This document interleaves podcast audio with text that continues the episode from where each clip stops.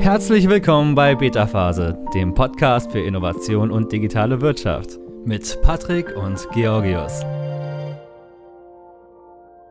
Wir sind wieder zurück aus der Winterpause und heute haben wir einen ganz speziellen Gast dabei. Das ist Jan Kaiser von Xanevo. Und für all die, die wir das noch nicht gesagt haben oder nicht gesprochen haben, erstmal ein frohes neues Jahr. Auch natürlich an Jan. Willkommen, Jan, bei uns. Ja, Danke, frohes ebenso Neues, frohes Jan. Neues. Ja, man, geil. Ich freue mich auch dabei. Winterpause hatten, hatten wir nicht so richtig. Wir haben durchgeackert, war eine geile Zeit. Wenig Calls, wenig los und äh, starten sehr, sehr stark ins Jahr 2022 und auch geil direkt mit einem Podcast. Ich freue mich mega drauf.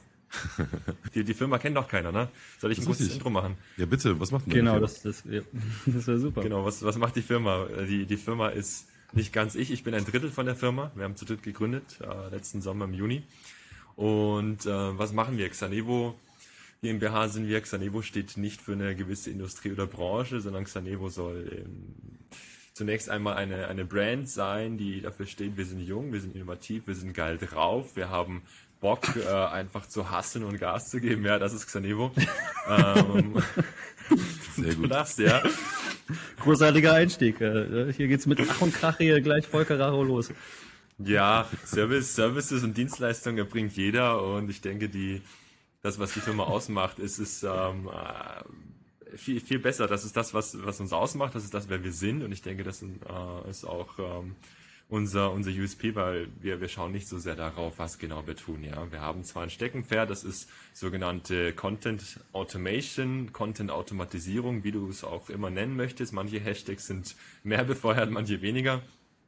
Und ähm, das tut eigentlich, was es sagt, ja. Äh, Content gibt's da draußen, Content muss produziert werden. Wir schauen zu, dass es automatisch rauskommt und das primär für Texte und das auch wiederum primär für E-Commerce heißt, ähm, ja, Texte verkaufen und wir verkaufen so gesehen Produkte von anderen mit Texten, die automatisch generiert werden. Okay, automatisch. Jetzt weiß, frage ich mich, ob du das, ob du ein bestimmtes Wort jetzt direkt äh, auslässt mit Absicht. Aber ich bin ja auch als Texter muss man große Wörter benutzen mhm. und das ist das Wort künstliche Intelligenz. Das wird wahrscheinlich auch hier im Titel stehen in diesem Podcast. Da kommst du nicht drum herum heute. Ähm, ich weiß nicht, ob du das gerne ausklammerst, ob du versuchst, da drum herum zu kommen. Könnte ich verstehen, weil es natürlich auch wieder gewisse ähm, Assoziationen hervor, hervorruft. Aber das, das könnte man wahrscheinlich auch mit reinbringen, oder? Dass euer Tool schon in künstlicher Intelligenz handelt oder auch darauf basiert. Kann man total, ja. KI impliziert immer, immer gleich viel, ja. Du, du redest schon von Texten, wir reden von Texten und reden von künstlicher Intelligenz und wir reden davon, dass ähm, Texte automatisiert werden, was häufig auch Ängste herbeiruft. Ja, es gibt einerseits diese, diesen innovativen Aspekt, dass man sagt, hey, wir, wir haben äh, KI zugrunde, das finden Leute, das finden Unternehmen cool. Da gibt's dann den Innovation Manager oder den, den Head-Off, der hat bei sich auf dem Jahresziel stehen, hey, bring doch ein bisschen KI bei mir in die Abteilung hinein, ja. Der findet das toll. Und dann gibt es natürlich die andere Seite, die äh, ja äh, alle alle Personen, die mit Texten arbeiten, Texte kreieren, äh, die, die ganze Creative Branche im Wesentlichen, ähm, ja Redakteure, Texter, Konzepter und so weiter und so fort ähm, die, die das Wort KI in, in Kontext Texten hören und da sind die Meinungen ganz, ganz gemischt. Es gibt äh, eine kleine Menge, mit denen habe ich teilweise gesprochen, die sagen, ich finde das cool, ich sehe das als Chance, ja, ich finde das gut. Und dann gibt es auch eine äh, relativ große Menge, die sich nicht so richtig vorstellen kann, was dahinter steckt. Und was dahinter steckt, ist groß, ist breit. Ja. Mhm. Weshalb wir das Thema KI ähm, zwar im Marketing haben, aber uns nicht so richtig fett auf die Stirn drauf bappen. Na, du kennst, es gibt da diese Games, da musst du raten, was für Namen hast du bei dir auf der Stirn drauf. Ja, so nach dem Motto habe ich das im Kopf. Weshalb wir uns das nicht so sehr auf die Stirn draufschreiben, hat den Hintergrund, dass wir ähm, Content erstellen und uns nicht darauf limitieren, das mit KI zu machen. Ja, Weißt, wir machen das Beispiel, ne? du sagst, Patrick, ich, ich habe jetzt einen Online-Store und ich verticke jetzt was, äh, heute ein schönes Hemd an, ja, schön bunt. Du sagst, ich will jetzt Hemden verticken, Online-Store, 100 Artikel, ja. Dann kommst du zu mir und dann fragst du mich, hey Jan, kannst du mir Content erstellen für meine Hemden? Dann sage ich dir, ja, kann ich natürlich machen, aber ich klatsche dir jetzt keine KI an den Kopf, die das automatisch macht und dich äh, zig hundert oder tausende Euro im Monat kostet. Und ich sagte, nee, wir machen es äh, gescheit, wir machen es geschickt, wir machen es nach einem MVP-Ansatz und wahrscheinlich auch noch relativ viel händisch. Dann kriegst du Bilder, Texte und so weiter und zwar halt zugeschnitten auf dich und da ist der Fokus wirklich dann auch mehr um den Content und die Automatisierung bewegt sich mehr darum, wie kann ich kleine Teile davon raus, ähm, rausbekommen in den Online-Store, wie jetzt zum Beispiel Metatitel. Ja, der ist simpel, das sind paar Schlagworte, die kriegen wir auch raus, ohne äh, ohne hier mit dem Hut und dem Zauberstab durch die Gegend zu wedeln und dann kriegst du dein mhm. Stuff auch in deinen Online-Auftritt hinein, ja. Also anstatt äh, mit großen Worten zu werben, ja, so wie künstliche Intelligenz oder vielen anderen, ich sag mal auch Buzzwords, äh, die ja auch im Umkreis, im Umlauf sind, ähm, geht ihr dann gezielt auf den Kunden zu und kontrolliert erstmal die Anforderung. Ne, was braucht der Kunde überhaupt? Und müsst nicht unbedingt sofort mit der Keule schwingen, sondern ähm, geht natürlich auf von klein bis groß, könnt ihr alles abdecken in jedem Level, was die Automation betrifft. Total, das ist das Ziel, ja, genau. Wir haben hier Tassen stehen. Ich glaube, ich habe hier sogar noch eine mit dem richtigen Logo drauf. Ihr seht es hier, The Future is Automated. Ja, das äh, schreiben wir auf unsere Tassen drauf. Das ist eines von beiden Mottos. Das andere Motto, das steht drüben auf einer anderen Tasse, das heißt Don't Hesitate, Automate. Ja. Und ähm, das, das soll aber wirklich die Sachen einschließen, die wirklich automatisiert werden sollten und Sinn machen. Ja, es hat es hat einen nice Klang. Ja, don't hesitate, automate. Ja, man. Da habt ihr gut mitgedacht. Habt ihr schon ein äh, okay. gutes Gefühl für Rhythmus und Rhyme auf jeden Fall. genau, genau. Ja, tatsächlich Credits an, an eine Freundin von mir, die arbeitet gar nicht bei uns. Die ist einfach nur bei einem Social Media Text auf die Idee gekommen. Wir hatten geschrieben, don't hesitate, automate und so weiter und so fort. Und die gesagt, nee, nee, mach da einen Punkt. Setz da einen Punkt, ja, nach dem Automate. Kurz und knackig. So ist es entstanden. Kurz und knackig, ja. Und ähm, wie du sagst, Georgios, groß und klein. Ähm, das Ding mit der Zielgruppe ist, und das ist auch ein bisschen an die, an die Gründungshistorie gekoppelt. Ähm, ich habe Content Automation schon vor der Gründung von Xanivo gemacht. Circa anderthalb Jahre schon, war da auch schon auf Konferenzen, Online-Speaks eingeladen und da ging es mehr so um langweiligen Stuff wie Qualitätssicherung, um Content Automation rum. Ne? Du automatisierst da Content, der Content muss zuverlässig sein, wie stellst du sicher, dass es zuverlässig ist, ohne dass sich das irgendwer anschaut. Ja, das waren die Themen davor. Und so sind wir dahergegangen äh, und haben uns überlegt, okay, es gibt einen Markt, der Markt ist größer werden, gerade in E-Commerce, E-Commerce wächst. Ich glaube, in den letzten zwei Jahren ziemlich genau die Pandemiespanne ist E-Commerce so stark gestiegen wie in den letzten zehn Jahren plus. Ja, mhm. in, in, in, einem Fünftel der Zeitspanne. Also der Markt wächst, aber der Markt weiß selber noch nicht, dass er der Markt ist. Mhm. Und äh, ja, ja, ihr lacht, oder? Klingt jetzt äh, sehr philosophisch, fast schon tiefsinnig. Der Markt weiß noch nicht, ja. was der Markt ist, dass er, dass er ist. Okay.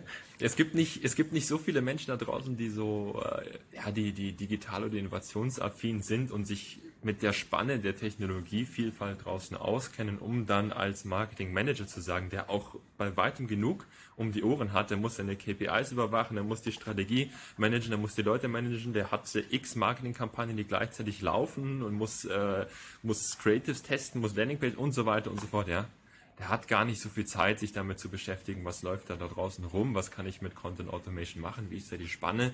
Da fängt es nämlich auch an mit, ich habe ja, ein kleines Excel-Makro beispielsweise bis hin zu, ich habe mir eine gigantische KI, die 600 Gigabyte schluckt, äh, die da dann automatisch Texte rauswerfen kann. Das ist die Spanne, von der wir sprechen. Ja? Mhm. Und mhm. von der potenziellen Zielgruppe, die es da draußen gibt, die wahrscheinlich bei so 300 Artikeln äh, im Online-Shop anfangen, bis hin zum Giga Multi-Brand Store, der 100.000 Artikel plus listet. Das ist die Zielgruppe. Und ein super kleiner Anteil davon weiß überhaupt, dass das möglich ist, was wir machen bei Xanivo. Ja. Mhm. Und deswegen ist es bei uns auch Teil dessen, äh, was wir tun im Marketing, die Leute überhaupt abzuholen, äh, ein bisschen rauszugehen, zu predigen, was ist das, was, was, was gibt's da draußen. Man muss keine Angst davor haben, als Texter seinen Job zu verlieren ähm, sondern mehr in einem Shift zu denken vom Texter hin zum Content Manager beispielsweise. Ja.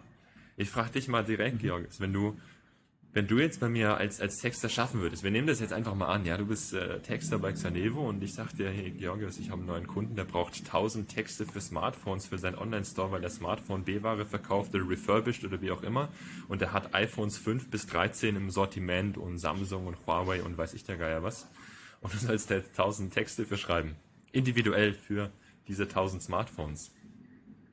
Da bist du, ja. ich weiß nicht, wie lange bist du beschäftigt mit sowas? Ein Produkttext, das kann schon 10, 15 Minuten dauern, bis du da mal geschaut hast, was ist das überhaupt für ein Handy, was macht das Ding aus.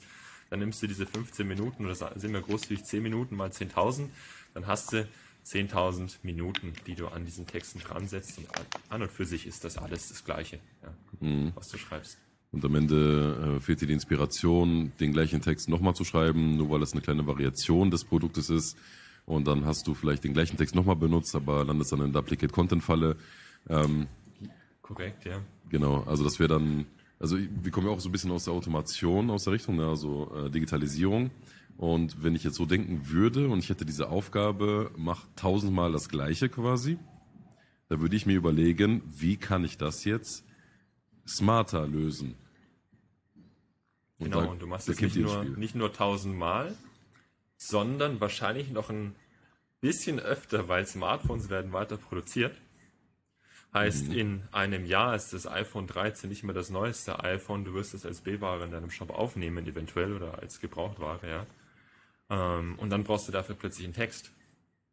Denn das iPhone 13 listest du nicht jetzt, sondern erst in einem Jahr. Und jetzt komme ich zu dir und sage, jetzt brauche ich wieder 20 neue Texte für verschiedene Modelle mit verschiedenen Prozessoren, verschiedenen Farben, wie auch immer. Und dann sagst du, okay, ich bin jetzt nicht mehr Texter, ich war jetzt Content Manager.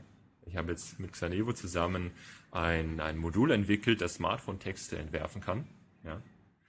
Und das liefert mir die 1000 Texte, die ich Stand heute schon habe. Und in einem Jahr wird mir das auch noch die iPhone 13 Texte mitliefern, die ich dann in Zukunft benötige. Mhm. Heißt, das Ding stirbt nicht einfach. Ne? Du hast dann als, als Content Manager bewegst du dich eigentlich von der Verantwortung, äh, den, den Content zu produzieren, hin zu, ich lasse mir den Content produzieren und kann strategisch drauf schauen, wie performt dieser Content. Ja, du hast Duplicate Content angesprochen gehabt. Wie variabel muss ich meine Inhalte halten?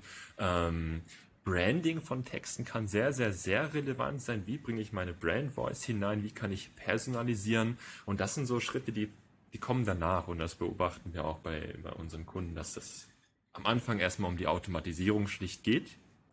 Und nach der Automatisierung guckst du, wie ist meine On-Page-Health, ja, wie, wie verhält sich das Ganze, bringt das überhaupt was, tut sich da was, habe ich Duplicate Content und dann bis hin zur tatsächlichen, und jetzt kommt ein Buzzword, Hyper-Personalization. Hyper-Personalization. Ist das Buzzword gängig? Habt ihr das schon mal gehört? Ich habe da mal, ich habe da jetzt über TikTok ein bisschen recherchiert gestern an der Stelle. Okay. Und da, da kam das Thema auch auf. Da habe ich, äh, äh, gab es einen Artikel darüber. Ich habe dazu auch was geschrieben ähm, warum TikTok so süchtig macht. Ne, wir wissen bei den anderen ja. alten äh, äh, Medien, das macht ja auch alles süchtig, da wird Dopamin ausgeschüttet, Belohnungssystem spielt eine große Rolle. Und bei TikTok ist es so, dass ähm, besonders das Personalisierte so süchtig macht. Das anscheinend, es wurde in China, wurden da äh, Leute getestet, da wurde eine Studie gemacht äh, und die, die Gehirnaktivität wurde gemessen und äh, während sie personalisierte Inhalte geschaut haben, hat sich, war diese Gehirnaktivität, die für ähm, das Belohnungssystem zuständig ist, viel aktiver. Die wurden also getriggert mhm. bei Sachen, die für deren Geschmack serviert wurden, äh, im Vergleich zu allgemeine Videos. Also das, was du bekommst, wenn du äh, TikTok zum ersten Mal aufmachst. Da springt noch nicht so viel an. Sobald der Algorithmus aber arbeitet und kennt, was du hast, kriegst du eben diese hyperpersonalisierten Sachen. Und das spricht, dann feuert dein Gehirn im Prinzip. Es wird nonstop belohnt und freut sich, konzentriert sich auch mehr. Also noch, also die Konzentration wird auch gefördert sogar bei diesen ähm, personalisierten Inhalten. Und die Selbstdisziplin sinkt dabei. Also du, du, dir fällt es noch schwerer, halt auszuschalten, wenn du Sachen bekommst, die genau auf dich zugeschnitten sind. Und das ist natürlich die, die Spezialität von TikTok. So, stell, vielleicht stell können wir vor, unser Schulsystem würde, stell, stell dir vor, unser Schulsystem würde so funktionieren. Das, das oder? Wieso können wir das nicht auch für das Gute nutzen? Ne? Das wäre doch mal was. Ja, stell dir vor, du könntest nicht aufhören zu lernen, ja, weil, weil das der Lernstoff und Lerninhalte auf dich als Person zugeschnitten sind und nicht auf die generelle breite Masse. Der, der Werbemarkt hat das seit Jahrzehnten erkannt, dass du. Werbung personalisiert ausspielen musst, dass die Leute kaufen, dass die Leute dranbleiben, dass sie konsumieren und du Daten sammeln kannst über das Nutzerverhalten. Und äh, das, das Schulsystem hängt immer noch fest auf, ja, wir müssen einen, einen One-Stop-Shop servieren für die ganze Masse an, an, äh, an Schülern. Nur als, als kleiner Schwenker zur Seite, ja, und das, ja, dass man diese total. Disparität sieht zwischen, zwischen einem sehr umsatzgetriebenen Markt, einer sehr umsatzgetriebenen Branche und einem ähm, verstaatlichtem Instrument ähm, mit ganz vielen Beamten, die, die sich eben einfach mit der Materie nicht auseinandersetzen oder einfach auch, auch die ganze Politik äh, drumherum ähm, Stein in den Weg Pla legt. Ja. Plakativ ausgedrückt müsste man sagen, wir müssten eigentlich Schüler und Lehrer wie eine Zielgruppe behandeln und sagen, wie können wir denen wirklich jetzt am meisten Geld aus der Tasche ziehen? Also wie können wir denen Bildung so viel Spaß, also so, so viel Bildung beibringen, dass sie gerne dafür zahlen, dass sie gerne äh, das konsumieren? Wie können wir das machen? Ja, ich, glaube, der Marketingsektor, der braucht ein paar gute Marketer. Der, der, ja. Bildungssektor, äh, der Bildungssektor braucht der Bildungssektor. gute Marketer, das, das mhm. würde Sinn machen, ja. ja. Und äh, wie du sagst, ja, die TikTok macht das gut, ja. Und wenn du da mal mit uns irgendwann den Content automatisiert hast, wir haben technologisch die Grundlage dafür da, äh, es machen nur von uns jetzt direkt noch keine Kunden. Ich kenne Business Cases, da wird das gemacht. Das ist äh, ganz, ganz klar AdTech. Da setzt du ähm, dein, dein Cookie-Pixel, setzt, du auf deine Seite und kannst dann anhand von dem äh, relativ gut messen. Ist alles Marketing Automation. Kannst du messen, wie häufig war jetzt der Kunde bei dir, was hat er gemacht, äh, wie viel, wie, wie oft hat er bei dir was äh, in Warenkorb gelegt, hat er schon, äh, schon mal gekauft, Vergleich der Preise, wie auch immer. Und kannst dann, abhängig von den Parametern, in Produkttexten individuelle Komponenten ausspielen. Dass wir da nicht nur dahergehen und sagen, wir haben jetzt für äh, diese 1000 Smartphones, äh, die ich vorhin angerissen habe, individuelle Texte, ja, sondern auch nochmal für den individuellen Smartphone-Text individuelle Komponenten, die sich je nach äh, Nutzergruppe austauschen. Ja, der Stefan Bayer von Meta-Werkzeuge, der implementiert das gerade bei sich äh, mit einem Partner von uns und bei dem läuft das gut und treibt die Conversion Rates brutal hoch. Ja. Das heißt, ähm, ich als Besucher, der schon gewisse Suchergebnisse sich angezeigt lassen hat oder Interessen durch die Suchmaschinen ähm, festgelegt hat, gehe auf eine Shopseite und bekomme nicht den gleichen Text zu sehen wie alle anderen, sondern einen auf mich individuell zugeschnittenen Text oder Textbausteine. So weit gehen, dass du selber, wenn du mehrfach die gleiche Produktseite besuchst, plötzlich andere Texte bekommst. Ja, das kann verwirrend sein und verwirrend wirken. Das, da liegt die Krux dann natürlich in der, in der Detaillierung und Implementierung, aber es geht so weit, dass du, ähm, wenn du wirklich wirklich, wirklich customer-centric deinen Store aufbaust und sagst, ich orientiere mich an meinem Kunden und nicht an meinem Produkt, dass du dann natürlich eine gewisse Customer Journey hast und wenn du diese Customer Journey richtig auslegst, du dann auch versuchst, ähm, nicht nur Rabattaktionen, äh, First-Time-Visitor-Rabatte, so Geschichten auszuspielen, sondern auch wirklich ähm, über die Historie hinweg auch individuelle Texte, individuelle Bilder, individuelle Videos, individuelle Ansprechpartner, Support, äh, Service-Level, so Geschichten dann auch anpassen kannst und messen kannst. Ähm, ja, was da abgeht, was da läuft und wie du mehr verkaufen kannst von deinem hoffentlich wundervollen Produkt. Ansonsten würdest du wahrscheinlich keinen Store haben, ja. Das, das, das, das, das Stichwort UX ist ja. Jetzt haben wir beide. Ah, okay, dann. wie, wie oft, das, das, das kommt, kommt öfter vor. Ähm, Genau, also ich, Stichwort UX muss ich darüber nachdenken. Das ist an sich ja paradox, ist fast schon, dass man sagt, wir wollen die beste Nutzer, das beste Nutzererlebnis schaffen, äh, indem wir wirklich komplett personalisierte Sachen ausstellen, aus, ähm, aussteuern. Aber gleichzeitig könnte es ja auch dafür sorgen, dass Leute irritiert sind. Ne? Gucken sich zwei Leute jetzt parallel das an auf der Seite, denken sich, wieso sieht das jetzt bei dir anders aus? Komisch. Ist auch ungewohnt. Das, ja. das sorgt ja auch für sogenannte Friction, ne? so kognitive, so, ne? das, das, da, da bist du erstmal so, hä, was, was passiert hier? Warum ist das jetzt anders? Und das, du willst das beste Nutzererlebnis schaffen. Und dabei, während du das machst, wahrscheinlich auf dem höchsten technischen Level, indem du das personalisiert aussteuerst, schaffst du es gerade nicht, weil Leute sagen, hey, was, was ist denn hier los?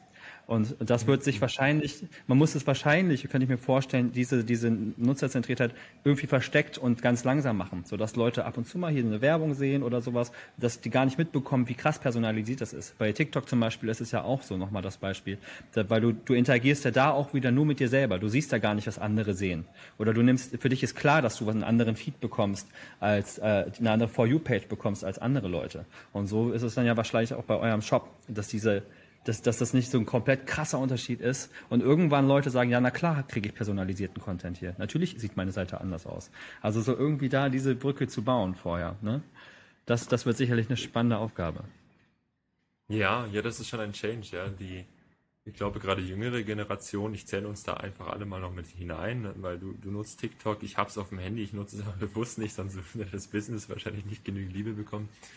ähm, wir sind es gewohnt, auch auf Instagram kriegst du personalisierte Inhalte. Facebook macht das ja auch schon äh, seit Ewigkeiten. Ja, das ist natürlich auch mit der Data Protection immer so eine, so eine heikle Sache.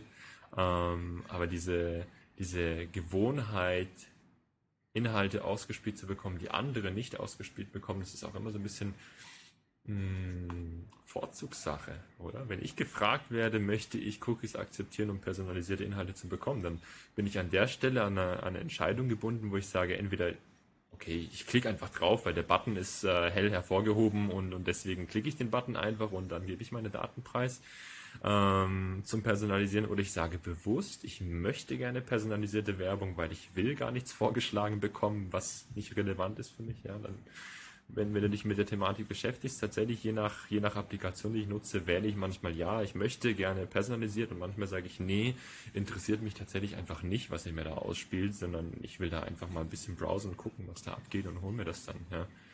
Und gerade in Online-Stores, in Online-Stores kann ich mir vorstellen, dass die Akzeptanz geringer ist als in Social Media. Was machst du bei Social Media? Du konsumierst, ja. Und bei Online-Stores hast du aber als Besucher oder Käufer häufig einen Intent. Und das ist dann eben auch eine Frage, wie komme ich auf den Store? Ja, bin ich, habe ich eine, eine Mobile-App, über die ich äh, einfach scrolle, browse, shoppe und dann ähm, Vorschläge bekomme, diese Produkte könnten mich interessieren. Das ist ein Szenario, in dem Personalisierung gut angebracht ist. Aber wenn jetzt jemand über ein Suchergebnis von Google oder von Bing aus in meinen Store reinhüpft, dann möchte ich nicht als allererstes irgendwelche Vorschläge haben von Artikeln, die irgendwie äh, passen könnten, sondern eigentlich suche ich ja etwas. Ja, und, und da, da habe ich dann wahrscheinlich Akzeptanzschwierigkeiten, unter anderem, äh, wann kriege ich was personalisiert und wann nicht ausgespielt. Und dann sind wir wieder beim Thema UX, ja, verstehen, was möchte mein Nutzer, was möchte mein potenzieller Kunde und sich da in die Person hineinversetzen. Das ist sehr, sehr empathisch. Da brauchst du sehr hm. ähm, kreative, äh, empathische, kreative Leute, die, die sich da auch wirklich in dieses ähm, in das hineinversetzen können. Ich habe gesehen, man soll, man soll immer einen Analysten mit einem Designer paaren. Stichwort Netflix hast du es ja auch, ne? Wenn du da anguckst, so du hast da diese, diese Seite, die sich ständig bewegt bei Netflix. Wir kennen, ich nehme jetzt mal ein Beispiel, was wahrscheinlich die meisten kennen. Ich muss sagen, mich hat total geärgert, auch was du da für Sachen kriegst. Ich will manchmal einfach nur sehen, was sind die neuesten Filme oder was ist da und da. Und manchmal kriege ich gar nicht das ausgespielt, was andere kriegen und ärgere mich darüber und denke mir, warum nimmt ihr mir jetzt so viel ab? Also du hast auch das Gefühl, dass du bevormundet wirst. Ne? Wenn das mhm. bei Netflix der Fall ist, dann ist es bestimmt bei Dingen, wo du jetzt wirklich aktiv was kaufen willst, bestimmt noch mehr so. Ja, du, du kennst sicherlich diese Browse-Section, ne? Weil mhm. ähm, das ist immer ganz schön, wenn du Nutzerverhalten analysierst und anhand dessen was ausspielst. Aber manche Nutzer möchten ja ab und zu auch einfach was Neues und sich neue Dinge reinziehen, neue Dinge anschauen. Und ich glaube, genau dann ist es gefährlich, Sachen ähm, ja, den, den, Nutzer so zu bevormunden, zu sagen, hier, nimm das, konsumier das, äh, wenn der Nutzer doch in, in, Wirklichkeit auch einfach hin und wieder neue Impulse möchte und dann äh, dadurch sind diese ganzen Browse-Sektionen nach und nach entstanden. Hast du, äh, hast du auf Spotify, hast du auf Netflix, hast du auf Amazon Prime, hast du, glaube ich, inzwischen fast überall. Ähm, Online-Stores haben so Sachen wie neu im Sortiment oder irgendwelche Bereiche, die hot sind, im Trend sind, Premium-Artikel, wo dann einfach so Mischsammelsorien sind, wo du dich einfach mal so ein bisschen durchklicken kannst. Aber mhm. das äh, spielt auch eine große Rolle. Hm. Gerade bei Netflix, um bei dem Beispiel zu bleiben. Ähm, ich verzichte immer darauf, einen Film zu bewerten. Nur aus der Angst heraus, dass Netflix mir dann nur noch Filme dieser Kategorie vorschlägt. Ne? Ja. Also so als Beispiel, wenn ich jetzt so ein bisschen weiterdenke und sehe, dass äh, Marketing-Automation mir viel abnimmt, mich analysiert, ja, also die gesamte Analyseschiene, ähm, zeigt mir individuelle Texte, aber auch individuelle Produkte. Ist es dann tatsächlich nur noch Analyse von meinem Ist-Zustand oder wird es dann nicht vielleicht auch irgendwann mal so, ich sag mal, ein bisschen gefährlich, weil es mich dann auch prägt? Weil mir, weil ich dann in der Erwartungshaltung reingehe, dass das, was mir angezeigt wird, auch meinem Interesse entspricht. Vielleicht ist es das aber noch nicht und die Plattform versucht mich gerade in so eine Idee zu lenken oder auf ein Produkt zu lenken, was mich vielleicht noch gar nicht mhm. interessiert hat. Also es ist nicht nur analytisch, sondern auch meinungsbildend. Mhm. Oder wird es das vielleicht? Bildet, bildet sich, also wenn ich dich richtig verstanden habe, ist, ist die, die Frage, die du so ein bisschen formulierst, ähm, orientiert sich die Marketing Automation an dir als Person oder bist du als Person von der Marketing Automation geformt? Mhm. Also in, in beide Richtungen möglich, ne? Oder kann man das ja, vielleicht ja, missbrauchen in diese falsche Richtung hin? Also klar, Marketing geht immer um, äh, ist eigentlich blenden. Ne? Also ich muss jemanden überzeugen, mein Produkt zu mögen oder zu kaufen. Aber wenn ich äh, jetzt in diese Schiene reingehe, dass eigentlich bewusst mir etwas Individuelles angeboten wird und ich nutze das aus, um eine Meinung zu prägen, kann das passieren? Ist das eine Gefahr oder ähm, muss ich mich da jetzt nicht so sehr fürchten als Benutzer oder als Käufer? Ich, ich glaube, da driften wir in eine tatsächlich relativ äh, großes Themengebiet, aber auch in eine gefährliche Schiene ab. Ähm, hat hier ein Startup in Konstanz, das formt sich gerade, die sich für digitale Bildung einsetzen und einsetzen werden. Die sind noch nicht gegründet, aber äh, das, das Thema digitale Bildung, ich reiße es nur ganz kurz an, beschäftigt sich eben auch damit, praktisch die, die Gesellschaft dahingehend so auszubilden, selber qualifiziert erkennen und kritisch beurteilen zu können, wird hier gerade aktiv meine Meinung beeinflusst. Weil Propaganda, das, das gibt es schon seit, seit äh, Jahrhunderten, Jahrtausenden. Ja? Mhm. Nur das, das Medium war ein anderes. Und jetzt äh, sind wir in einer Gesellschaft, in der du sehr viel Medien sehr einfach, sehr schnell konsumieren kannst und auch die, die Masse, der Load sehr groß ist und du gar nicht so schnell, so häufig entscheiden kannst und kritisch betrachten kannst, ist das jetzt gefährlich oder nicht. Ähm, und ich schaue ein bisschen Richtung China, äh, wo die Volkspropaganda einfach noch einen anderen Stellenwert hat als äh, hier bei uns in Deutschland, hm, weil es auch hier doch ein Stück weit verpönt ist, historisch bedingt, ähm, ist definitiv gefährlich und ist ähm, gerade im Aspekt, ja, ich, ich nenne es jetzt auch hier nochmal KI, äh, natürlich ähm, in einem gewissen Spielraum auch gefährlich dahingehend, wenn du dich nicht auskennst und nicht weißt, wie kommen diese Inhalte zustande? Warum bekomme ich diese Inhalte jetzt ausgespielt? Ja, weil letzten Endes kann ich auch in Hinblick auf, auf Volkspropaganda schauen, was für ein Profil hat denn diese Person? Die Schufa hat übrigens Daten über uns, die, die dürfte sie wahrscheinlich gar nicht haben. Mhm. Ähm, die Schufa könnte auch dahergehen und könnte uns Inhalte ausspielen oder unsere Daten in einer gewissen Art und Weise weiterreichend verkaufen, dass spezifisch Inhalte an uns ausgespielt werden können. Wir sind klassifiziert als der, der gute Nachbar, als der, ähm, als der Rebell, der hier ab und zu mal äh, ein bisschen was beschädigt in der, in der Umgebung oder häufig Partys macht oder einfach äh, der Akademiker, den gibt es sicherlich. Es gibt und, und, und, und, und diese Profile, in die könnte man uns Stand heute ziemlich einfach einordnen mhm. und personalisiert befeuern. Ja. Und das, das mhm. Wort personalisiert taucht ganz häufig auf. Ja. Und was ist Personalisierung, oder? Ähm, und, und viel mehr machen wir auch KI-technisch gar nicht als, als das, wahrscheinlich sogar noch um einiges weniger. Ähm, weil eine, eine, KI, die ist heutzutage relativ stumpf. Ja. Jetzt, und das geht auch so ein bisschen raus an, an Texter und an Berufsgruppen, die sich das vielleicht anhören und denken, hey, was ist eigentlich mit, mit meinen Jobs? Die sind relativ sicher noch. Äh, wenn, wenn man nicht gerade am Tag acht Stunden lang immer den gleichen Prozess macht, ist der Job immer noch relativ sicher. Ähm, das Thema mit KI ist, jede, jede KI ist ein, ein Optimierer. Und einer KI, der wird ein Optimierungsproblem vorgeworfen und die soll dann schauen, wie kann ich dann den, den größten Reward oder die, die geringste, den geringsten Widerstand rausholen. Ja, High Reward oder Low Friction sind so praktisch die zwei Sachen, die eine KI im Wesentlichen macht. Und Friction und Reward sind einfach nur Zahlen. Um das mit einem Beispiel vereinfacht darzustellen, könnte man sagen, okay, ähm, und das, das, äh, da erinnere ich mich an eine Galileo-Folge von vor ein paar Jahren. Wenn du ein Frisbee ins Meer wirfst, du bist mit deinem Hund am, am Strand und du wirfst ein Frisbee ins Meer, dann wird der Hund nicht in schnurstracks gerader Linie auf, das, auf dein Frisbee zurennen, wenn du dein Frisbee nicht gerade schnurstracks gerade rauswirfst aufs Meer. Sondern angenommen, der Pfad, der hat ein Stück Strand und ein Stück Meer und ist ein bisschen diagonal, dann wird der Hund, wenn der halbwegs gescheit ist, mehr Strandweg nehmen und weniger Wasserweg nehmen und versuchen, diese Wasserstrecke möglichst kurz zu halten, weil das ist die geringste Friction.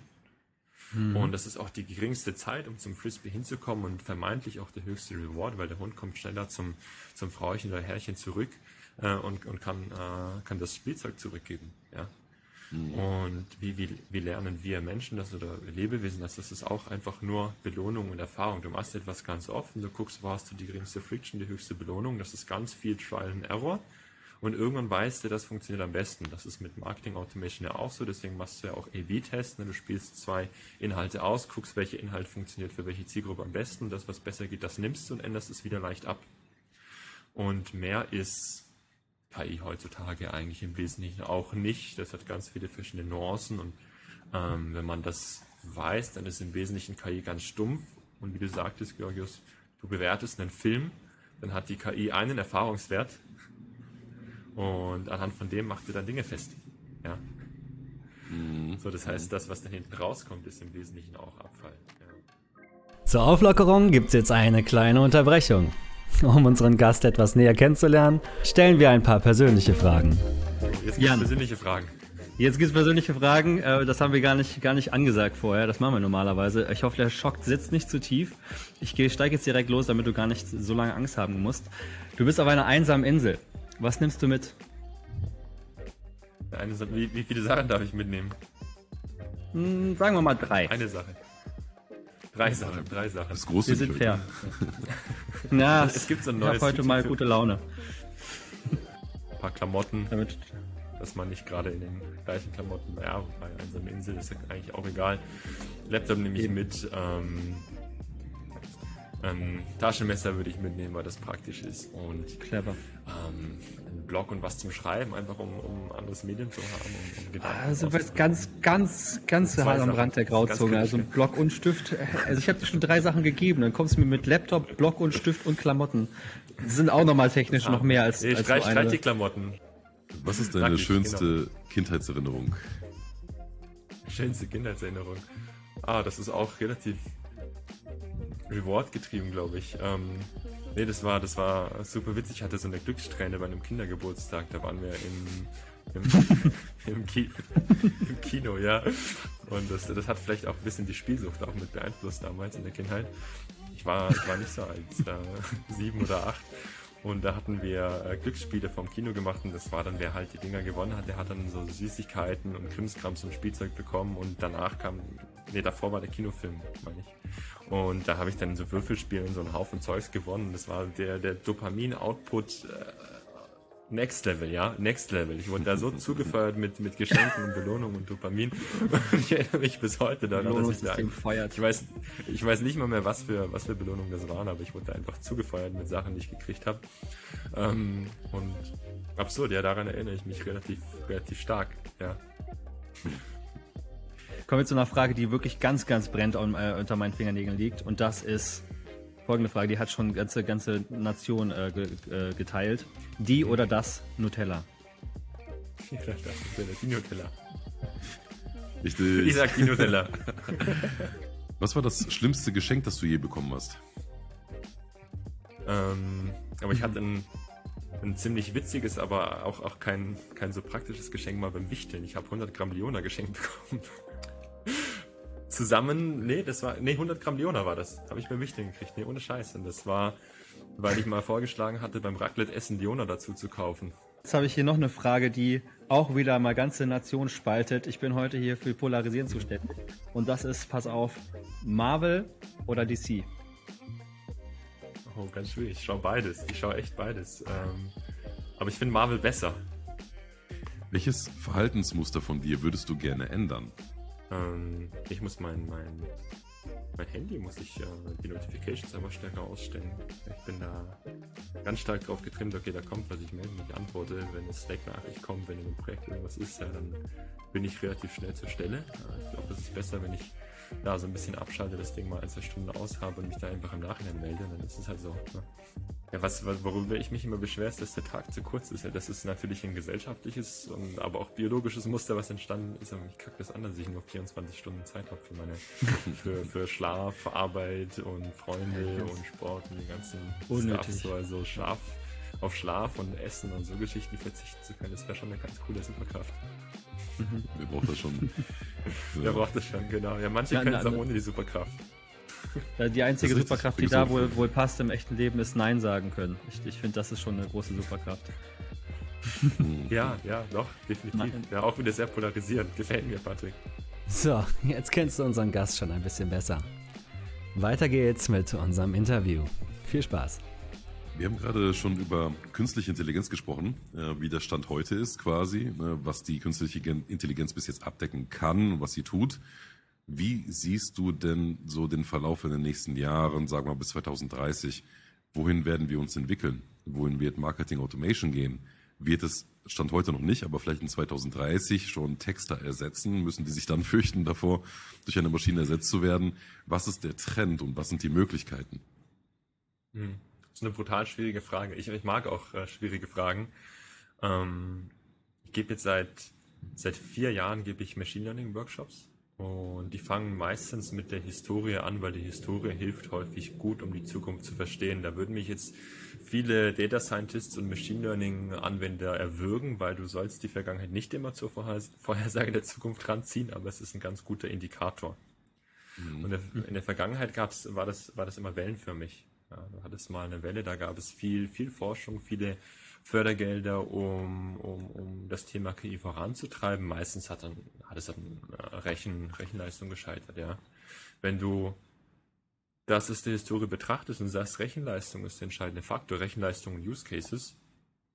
Und wir haben jetzt eventuell eine gewisse Limitierung, Stand heute, die sich aushebeln ließe, dann könnte es durchaus sein, dass das Thema Quantum Computing nochmal einen großen Sprung ähm, in die ganze Machine Learning Welt hineinbringt. Weil das Problem ist heutzutage, dass es viele Probleme gibt. Da kommt man in die Komplexitätstheorie rein. Die sind ähm, zu hart zum Lösen. Man spricht von, von NP-harten Problemen, so bezeichnet man die. Das sind einfach Probleme, die je größer die Datenmenge wird, desto unproportional härter wird das Problem zu lösen. So Sachen wie äh, Traveling Salesman, wo du sagst, hey, ich möchte fünf Städte bereisen, wieder am Anfang auftauchen, welche Städte besuche ich in welcher Reihenfolge.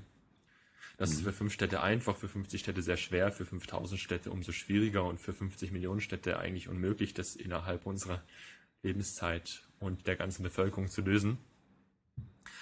Und diese Probleme könnten leichter werden. Man hat es gezeigt für gewisse Probleme, dass es äh, Stand heute schon möglich ist. So IBM, Google, Microsoft und so weiter haben einen Quantenrechner bei sich daheim stehen, den kann man auch online mieten, aller aller Cloud Computing und da kannst du gewisse Probleme, gerade so Suchprobleme in kürzerer Zeit lösen. Da sprechen wir von ähm, ich glaube Faktor Wurzel n. Also man man man ist einfach ein, ein Ticken schneller, ja. Und das ist, das ist so die Krux. Wenn man schneller wird, dann boostet das in der Regel auch das Thema KI. Wenn Prozessoren besser werden, ist das gut. Wenn, wenn Grafikkarten besser werden, ist das gut. Wenn ähm, äh, Datenstrukturen, Modelle besser werden, ist das gut. Äh, aber im Wesentlichen ist die KI heutzutage sehr, sehr stumpf und ich wage zu behaupten, dass KI 2030 auch immer noch sehr, sehr stumpf ist. Mhm. Ähm, Vergleich Terminator, Skynet, solche Geschichten, das sind äh, mhm Super-KIs, ja, und von Super-KIs sind wir sehr, sehr, sehr weit entfernt und da scheiden sich Expertenmeinungen eigentlich nicht so stark, mit Ausnahme von Elon Musk, meine ich. Ja, ist ja etwas andere Meinung. Mhm. Also in den äh, 80ern hätten wir uns auch selten vorstellen können, wie das Internet sich entwickelt in den 90ern, wie die Rechenleistung sich weiterentwickelt äh, über die Jahre hinweg bis in die 2000er und so weiter. Also es ist unglaublich schwierig, sich vorzustellen, wie geht es jetzt weiter auch mit Quantencomputing. Ähm, mhm. es, das vielleicht reicht die menschliche Kapazität, Kapazität dafür nicht aus, aber wie würde denn deine Idealwelt aussehen bis 2030? Mal abgesehen davon, dass wir keine Limitierungen haben und mhm. die besten Voraussetzungen gegeben sind, wie sehe im äh, Background deiner Geschichte und deines Unternehmens so 2030 aus? 2030 sieht zum Background, ähm, gerade im, im Kontext des Unternehmens, so aus, dass wir wahrscheinlich nicht mehr Content Automation als Hauptfokus, als, als Geschäftsmodell machen. Weil das ist für uns, äh, dadurch, dass einfach der Markt auch pandemiebedingt äh, sehr, sehr praktisch gestrickt ist, äh, war das einfach eine, eine Marktentscheidung zu sagen, wir machen Content Automation als Cash Cow. Aber meine, meine Co-Founder Jeffrey Timo und ich, wir machen wir machen das Business im Wesentlichen, um später dann auch innovative Produkte auf den Markt bringen zu können, um, um was Cooles zu machen, was Geiles zu machen, was Leute bewegt. Wir sind alle Content Producer, wir wollen Content auf den Markt bringen, wir möchten Sachen mit Content tun. Das ist nicht zwangsweise die Automation, sondern das kann dann das nächstbeste Produkt sein, dass dir dein, ähm, dein NFT-Portfolio managt beispielsweise. Ja, das kann aber auch irgendwas Abgefahrenes sein, was dir im Kontext Social Media irgendwie, du machst ein Selfie und dann äh, lädt es das in sonst wie fancy Varianten hoch. Da kannst du dir alles Mögliche ausdenken und wir möchten, wir möchten Produkte schaffen Und um Produkte zu schaffen, brauchen wir eine Basis, brauchen wir Kohle und es kann sein, dass wir in zehn Jahren gar nichts mehr machen, was auch irgendwie annähernd mit KI zu tun hat, wobei ich das bezweifle, weil es einfach mhm. besteht und überall ein, Ticken mit drin ist, ja. Würde ja zumindest dann Elon Musk auf jeden Fall widersprechen, ne? Wenn man, das, das habe ich mir auf jeden Fall noch notiert. Elon Musk muss natürlich herein, du hast es ja gerade eben auch schon äh, mal angerissen. Der sagt ja ganz gerne mal, dass, dass wir bald keine Arbeitsplätze überhaupt mehr haben und dass das durch KI ausgelöst wird.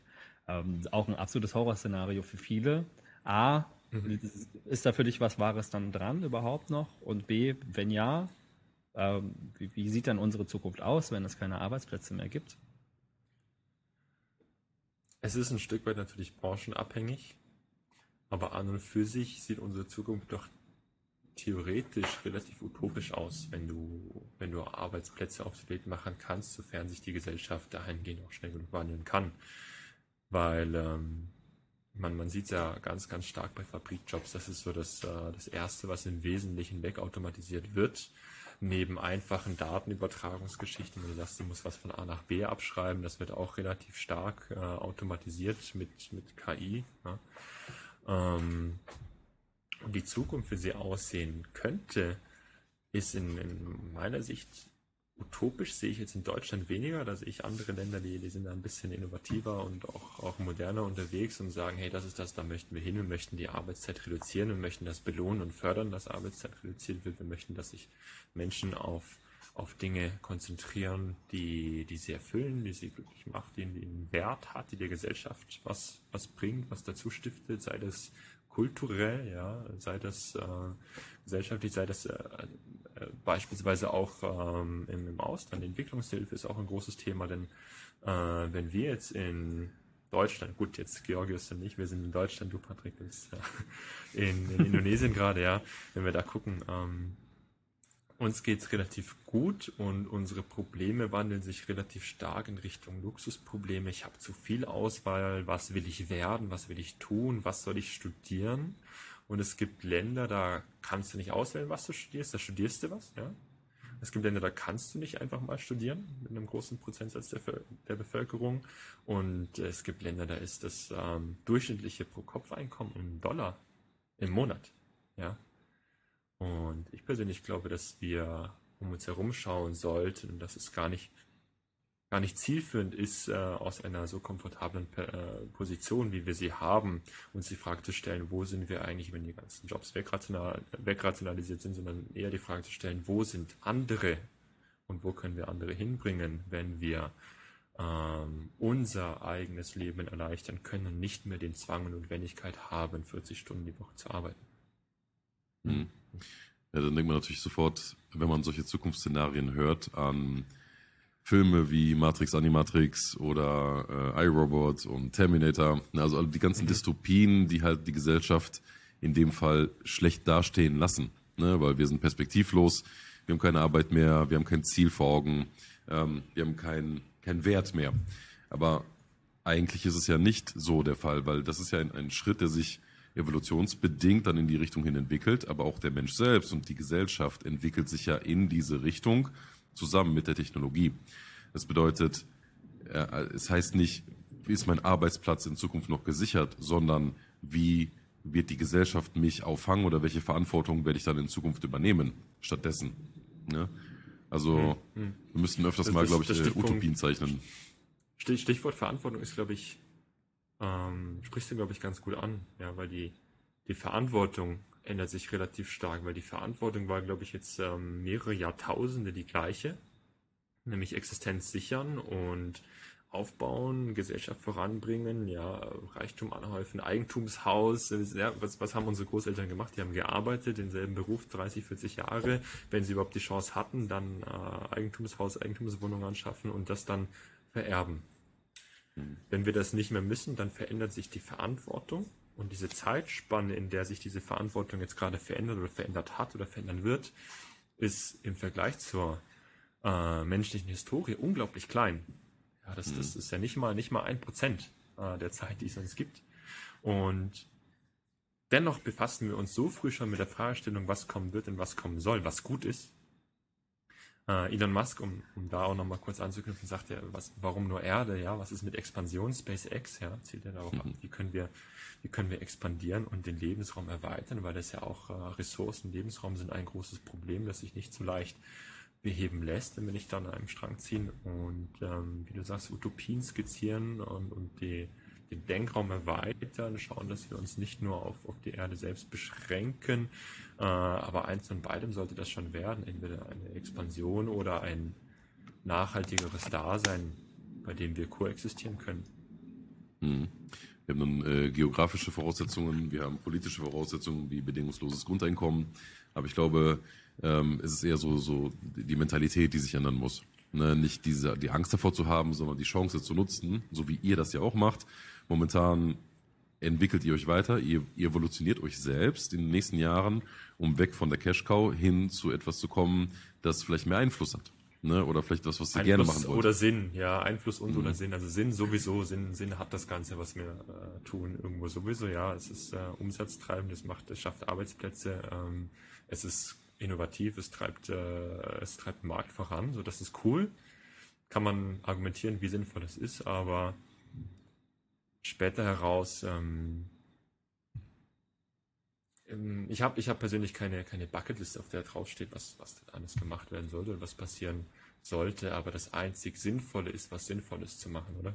Wenn man ja. sich selber die Frage stellt, wohin soll es gehen. Klingt, klingt auf jeden Fall, als würde man nicht widersprechen können. es ist, es, es klingt logisch, oder? Und ich denke, das ist auch die, die Kernmessage, wo, wo Xani wohin äh, gehen wird. Ich bin nicht äh, alleiniger Gründer, ich entscheide das nicht alleine, aber wir werden etwas machen, was, ähm, was sinnvoll ist und das müssen wir noch definieren. Der Fokus ist jetzt aktuell eher darauf, eine Basis zu schaffen, aus der wir dann auch wiederum Luxus und Komfort haben, um zu entscheiden, ähm, was wir damit machen und nee, wir haben noch nicht definiert, ab wann dieser Luxus erreicht ist, sondern das ist bei uns bisher alles noch relativ, relativ dynamisch und emotional. Wir machen das, wir schaffen voran, wir gucken zu, dass allen gut geht. Wenn es allen gut geht, schauen wir, dass anderen besser geht. So, das ist so praktisch die, die, die Mentalität, ja.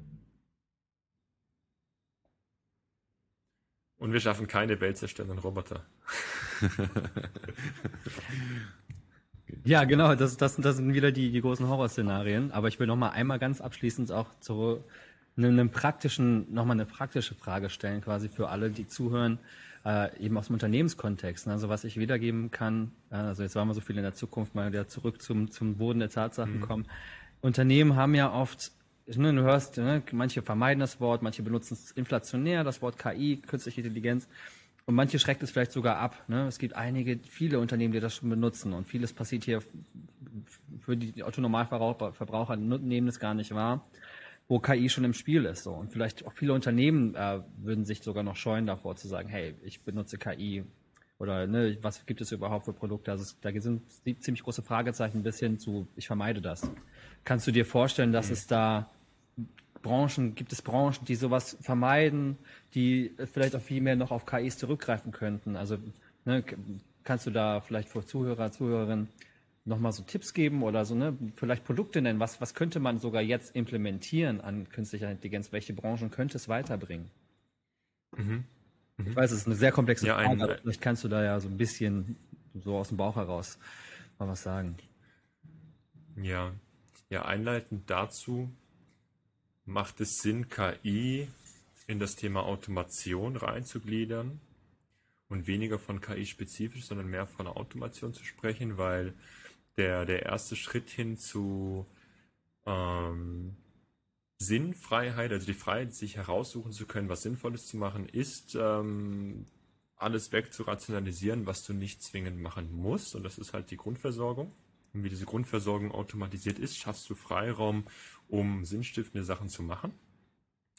Und um das zu machen, möchtest du, ja, möchtest du Dinge automatisieren. Und was, was ganz viel noch vertreten ist, ist ähm, Arbeit mit Dokumenten, mit Papier, mit äh, Archiven, ähm, Prozesse, wo etwas erstellt oder übergeben wird, Prozesse, wo etwas rausgeschrieben wird. Ja, wir haben jetzt bei uns ein Neun-Mann-Unternehmen und selbst wir, wir haben natürlich auch, wir haben Buchhaltungsprozesse, die wir machen müssen.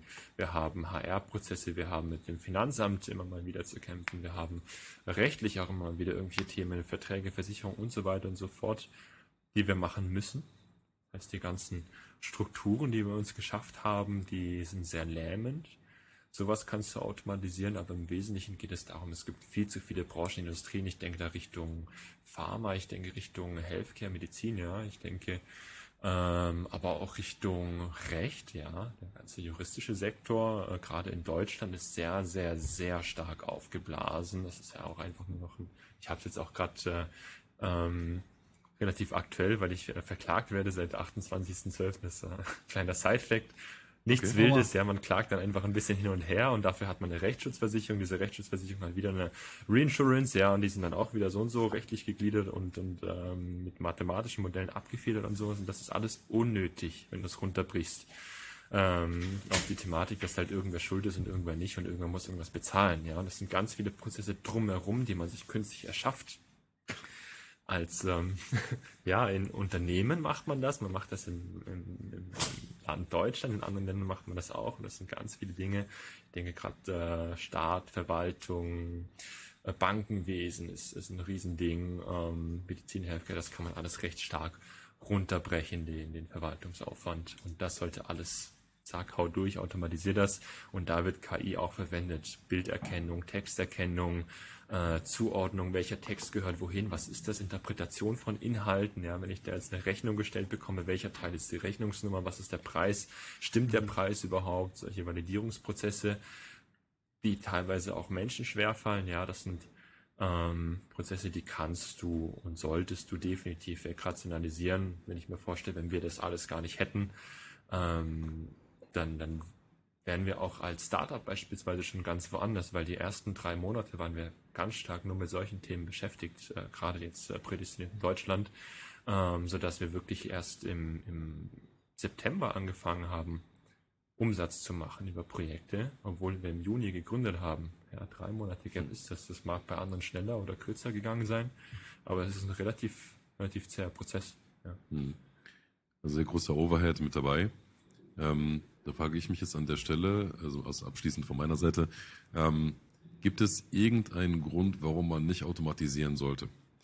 Und also gewisse Prozesse automatisieren oder ähm, genau, also sich überhaupt mit dem Thema zu beschäftigen, einfach mal so aus, aus Sicht eines Betriebes heraus, äh, der sich denkt, es wird, ich müsste meine Mitarbeiter feuern auf der einen Seite oder es bringt nicht so viel, wie es eigentlich sollte. Gibt es irgendeinen Grund, warum man das nicht machen sollte? Ähm, oder würdest du generell sagen, Automatisierung ist ein Muss für Betriebe? Hm.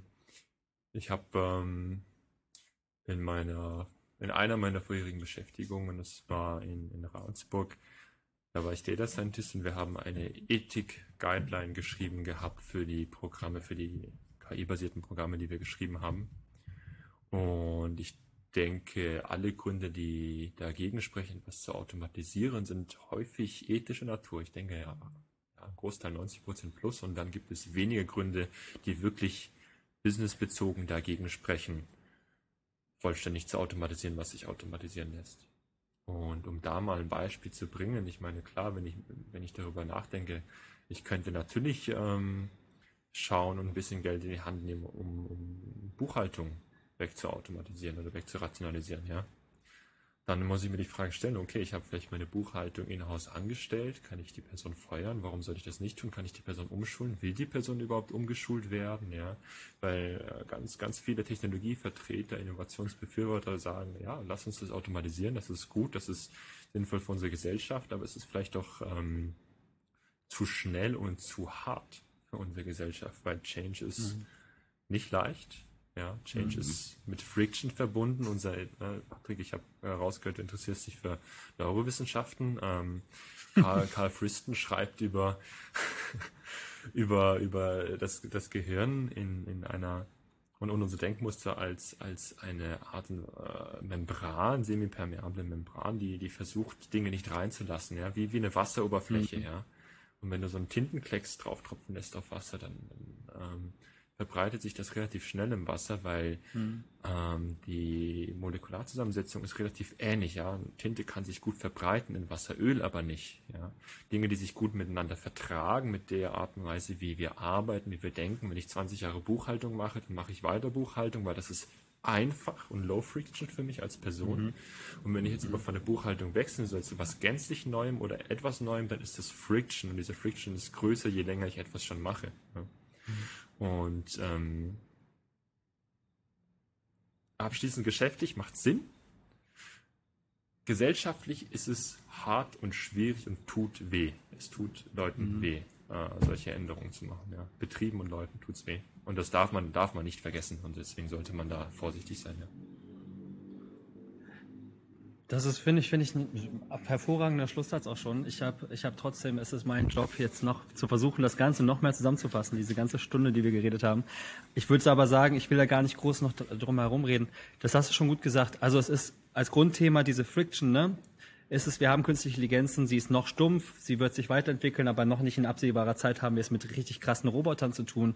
Im Prinzip sind sie dafür da, um uns den Arbeitsalltag zu erleichtern und sogar auch den normalen Alltag. So, und das wird auch eine Weile lang so bleiben. So, es wird immer noch Arbeitsplätze geben und wenn sie wegfallen, dann haben wir vielleicht sogar eine total utopische Welt, in der wir uns einfach nur entfalten können und nackt auf einer Insel mit einem Schreibblock und einem Stift sitzen können. und in dem Sinne, wir müssen nur schauen eben, dass wir diese, dass wir emotional uns alle vorbereiten. Ne? Wir haben Angst und Bedenken und das ist völlig normal.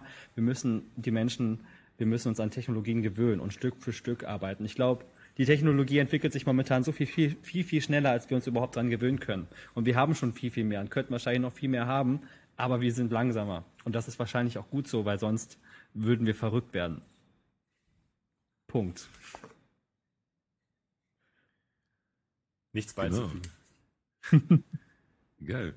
Dann bedanke ich mich und wir uns sehr herzlich äh, für deinen Beitrag hier. Äh, geil, dass du dabei gewesen bist. Ähm, wir haben schöne Einblicke bekommen in die Marketing-Automation, Automatisierung, Quantencomputer und alles, was der Patrick schon zusammengefasst hat. Ähm, deswegen an der Stelle super geil, dass du dabei warst. Wir danken dir dafür und alles Gute weiterhin. Mega, danke fürs Hosten. Sehr vielen, vielen Dank, dass du da warst. Gerne wieder. Gerne machen wir das nochmal. Ich glaube, es gibt noch eine Menge, über das wir quatschen können hier. Das war's auch schon für heute. Wenn dir diese Folge gefallen hat, abonniere unseren Podcast. Schon bald siehst du Innovationen aus verschiedenen Blickwinkeln und bekommst wertvolle Einblicke in die digitale Wirtschaft. Bis bald bei Beta Phase.